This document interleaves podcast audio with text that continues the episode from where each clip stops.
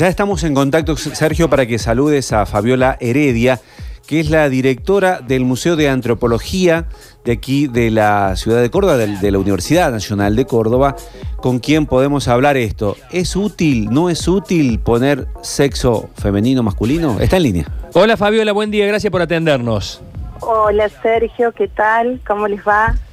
Bueno, eh, todo un tema, ¿no? La, la, aparición o no del, del, sexo de una persona en el documento nacional de identidad, más allá de cómo haya nacido biológicamente, más allá de cómo se autoperciba. Eh, ¿Hoy es necesario? ¿Ha sido una decisión acorde a los tiempos lo que determinó el gobierno holandés? Bueno, eh, un poco lo que conversábamos el otro día con Luchi era justamente que estas son formas clasificatorias de las sociedades, ¿no? Este, se conocen como marcadores de la diferencia social, es decir, son formas de jerarquizar a los seres humanos y este, atribuirlos a diferentes agrupaciones, por decir, es decir, uno tiene la población y dice, bueno, ¿cómo los voy a caracterizar?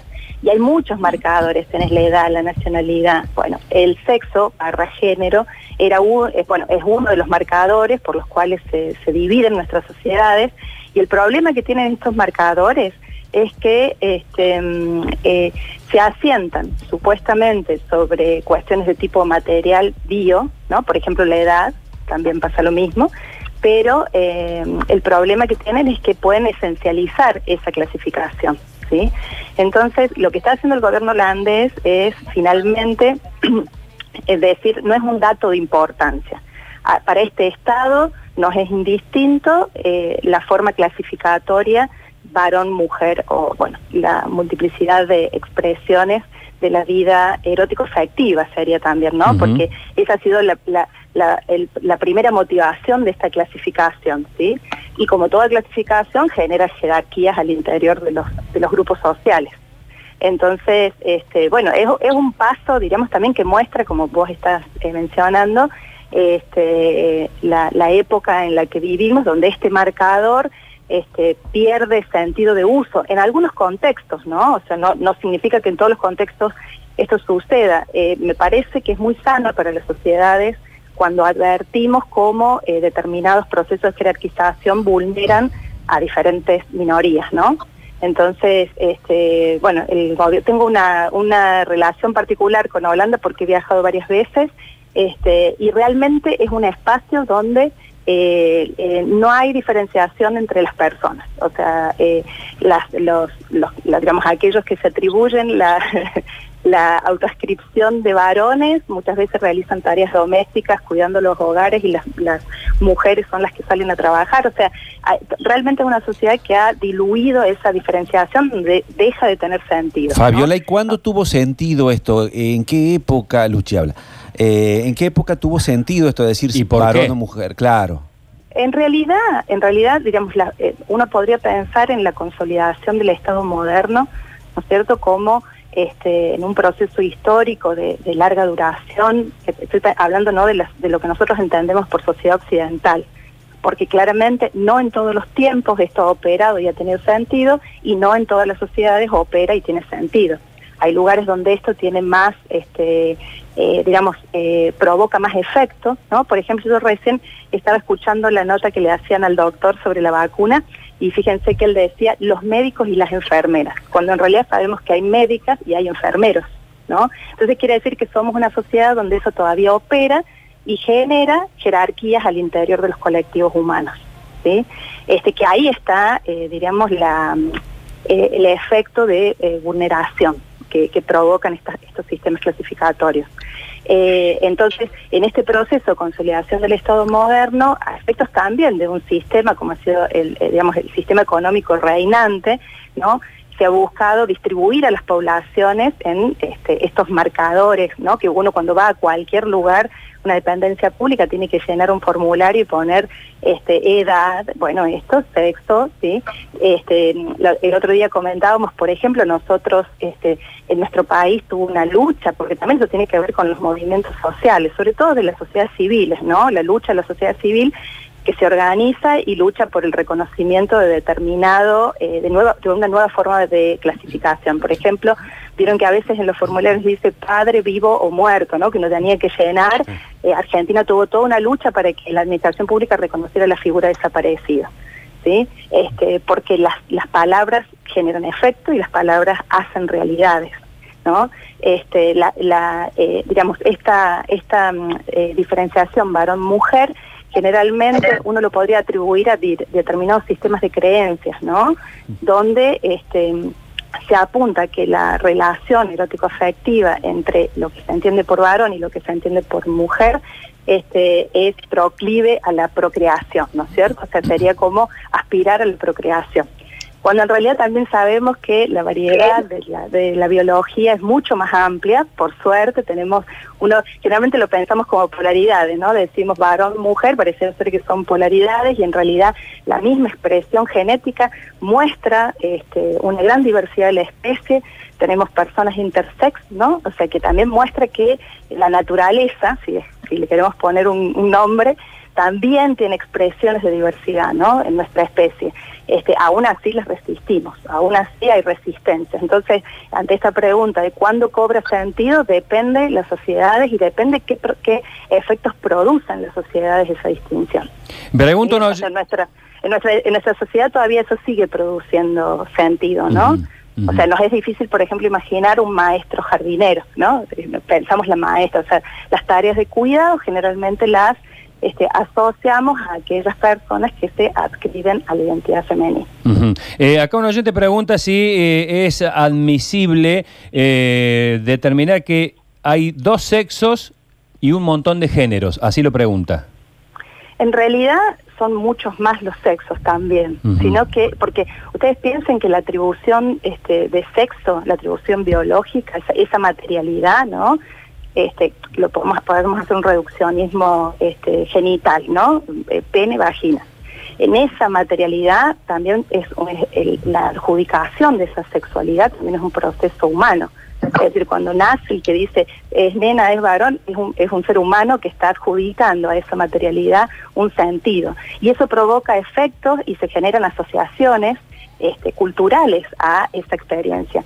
Entonces, en realidad son muchos más los sexos eh, digo, traigo el ejemplo de la variación intersex, ¿no? que es una variación que genéticamente hay un nacimiento intersex con la misma este, frecuencia que nacen personas con cabello colorado. Digo, para que uno tenga una, una noción de esa variedad de la especie, ¿no? Este, solo que se resiste, porque generalmente se someten a cirugías, se, le, hace adjudicación de sexo y por ahí historias que ni conocemos, ¿no? De, personas que han atravesado por esa experiencia. Este, tan personas como todos. este, entonces podemos decir que en realidad la, variedad de la sexualidad es bastante más amplia y de la misma forma la variedad de la adscripción genérica, si se quiere poner en algún sentido. Hay que tener cuidado porque justamente eso es lo que hacen estos marcadores, ¿no? Lo que hacen es esencializar. Uno cree que, por ejemplo, si voy a tomar otro marcador para que sea también, eh, para que podamos hacer ese pensamiento, uno piensa, bueno, si dice niño y tiene 12 años, tiene estos atributos, cuando en realidad si nosotros nos vamos a la historia de nuestro país, muchos niños de 14 años fueron los inmigrantes que hicieron nuestro país, ¿no es cierto? entonces, y trabajaron, y bueno, entonces eso también, por eso depende este, como sociedades qué atributos le adjudicamos a esa, a esa, a ese marcador. Claro, me hace pensar. Es cómo eso esencializa, ¿no? Me, hace pensar, por ejemplo, así como lo estás diciendo, Fabiola, esto del sexo femenino, masculino en un formulario, muchas veces te, eh, eso te estigmatiza en determinados momentos. Si dicen, a ver, ¿en qué, ¿de qué barrio sos? Y pones de un determinado barrio y eso ya también como marcador social te está marcando algo que te, está, te puede llegar a discriminar. Claro, claro, claro. Sí, o sea, los marcadores operan en las sociedades este, porque nos distribuyen, o sea, dice esto es para acá y nos da la sensación, además que es una ilusión, de que estamos entre iguales. ¿Sí? Entonces generan una, este, bueno, esto de el asado entre amigos, ¿no? O sea, genera esta cosa de, eh, promueve también, porque de, hecho se realizan prácticas vinculadas a determinados tipos de género, sexo, ¿no? Y también este, eh, cuando en realidad también no solamente la cuestión sexual es variable, digo, de sexo, sexo atribuido, sexo material, sino además también este, la experiencia erótico afectiva, es múltiple, ¿sí? O sea, este, eh, digo, si nosotros, cada uno de nosotros revisamos nuestra trayectoria de vida, podemos ver esa, esa experiencia, ¿no? Sentir este, eh, atracción, eh, sentir afecto, amor, ¿no? Por este, personas de diferentes géneros, sexos, edades, ¿no?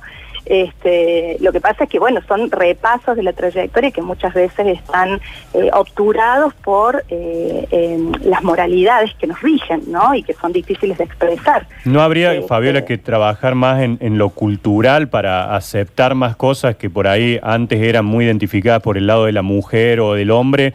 Digo, yo recién le comentaba a los compañeros, me parece que a mí esto de la indefinición soy hombre, eh, de pronto me siento mujer o no soy nada. Eh, me, genera como un híbrido, como algo que, no existe. Y recién decías vos, en Holanda los varones, no sé, hacen más tareas de la casa. Acá también, yo hago todas las tareas de la casa y soy hombre, digamos, no, no, no necesito cambiar de sexo para demostrar que puedo eh, hacer las tareas que también hace una mujer, digamos. Eh, siento que la, la, tarea es más cultural de decir, bueno, una mujer médica se destaca, destaquemos a la mujer y tratemos por ahí de tratar de hacer referencia más a los médicos, englobando a la mujer y al hombre. No estamos dejando afuera a la mujer porque los llamamos los médicos. Claro, pero cuando hacían mención a las enfermeras, sí dejaban por fuera a los varones. ¿Me entendés? O sea, lo que digo es, no es, no es una cosa caprichosa, ¿sí? O sea, desde el, desde el punto de vista eh, antropológico, la consideración es que el, el lenguaje hace sentido el lenguaje es performativo de las acciones.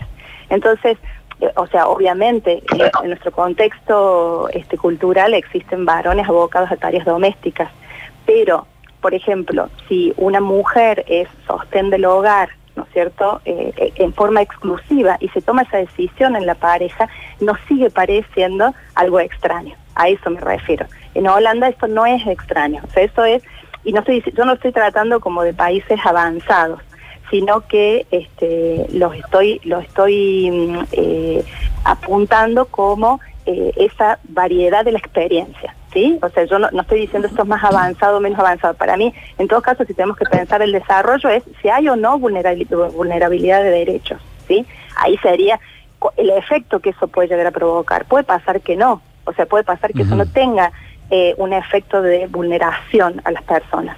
El problema es cuando eso sí lo tiene, ¿sí? O sea, en ese sentido, es decir, que este, nosotros en nuestro contexto tenemos, eh, digamos, equipos de fútbol femenino, hay una multiplicidad de experiencias, pero eh, quizás toma más trascendencia el equipo de fútbol masculino. Estoy poniendo un ejemplo, ¿no? Y es tan válida una experiencia como la otra.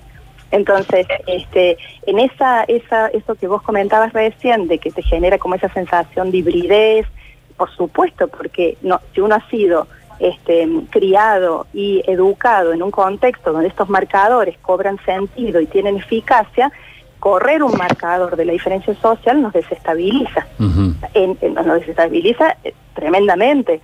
¿Por qué? Porque hacen realidades, ¿sí? se construyen el mundo. Entonces, por eso, digamos, se propone eso en esa sociedad donde eso está siendo visto de esta forma. Eh, este, yo creo que en algún momento es un marcador que con el tiempo va a ir perdiendo sentido, sobre todo por las luchas de diferentes colectivos este, que se están emprendiendo justamente para decirle al Estado, el Estado, en este caso el Estado holandés, ¿no? Pero pensar el Estado como este, una administración de burocracias, ¿no? Entonces, en esas burocracias, esa distinción tiene sentido, tiene objeto de ser, sirve, no sigue siendo útil este, es una pregunta que, digamos, hay, hay que hacer. No estoy dando una respuesta, sino que estoy diciendo, estoy invitando Está bueno. a, esa reflexión. Está bueno, por lo menos empezar por las preguntas, porque hasta hace un tiempo ni siquiera las sabía. Fabiola da para charlar horas de esto, la verdad que vale la pena de vez en cuando poner un freno a la situación y ver un poco qué pasa en el mundo y ver dónde estamos parados y ver eh, qué cambios nos llegan y discutirlo y conversarlo en este plano, ¿eh? de, digamos, donde no, no estamos eh, eh, todos en pleno acuerdo en un montón de cosas, pero poder hacerlo así de manera civilizada y y amigable. Muy interesante, te mando un beso grande, gracias por este contacto. Una, un abrazo grande y bueno, que sigamos pensando en que en la posibilidad de, que no se vulneren a las personas, eso sería, ¿no? Eh, discúlpame que me voy a extender un poquito. Sí. Este, yo recién reflexionaba en la experiencia de muchos jóvenes, yo soy docente además en la universidad y veo esto, esta realidad cotidianamente, de jóvenes que este, eh, realizan su proceso de cambio de género o a veces incluso cambio de sexo este, y son expulsados de sus casas, ¿no? Entonces, este, muchas veces a temprana edad, ¿no? Este, dejar un hijo o una hija en situación de calle por un marcador de la diferencia social. Eso realmente este, no tiene objeto no tiene objeto, ¿no? Este, entonces hay que pensar en eso, cómo impacta en nuestras vidas, ¿no? Y cómo impacta en la vida de las personas. Así que bueno, les agradezco un montón. Muchas gracias, Sergio. Muchas gracias. Un saludo. A cada uno de ustedes ahí. Hasta pronto. Un abrazo.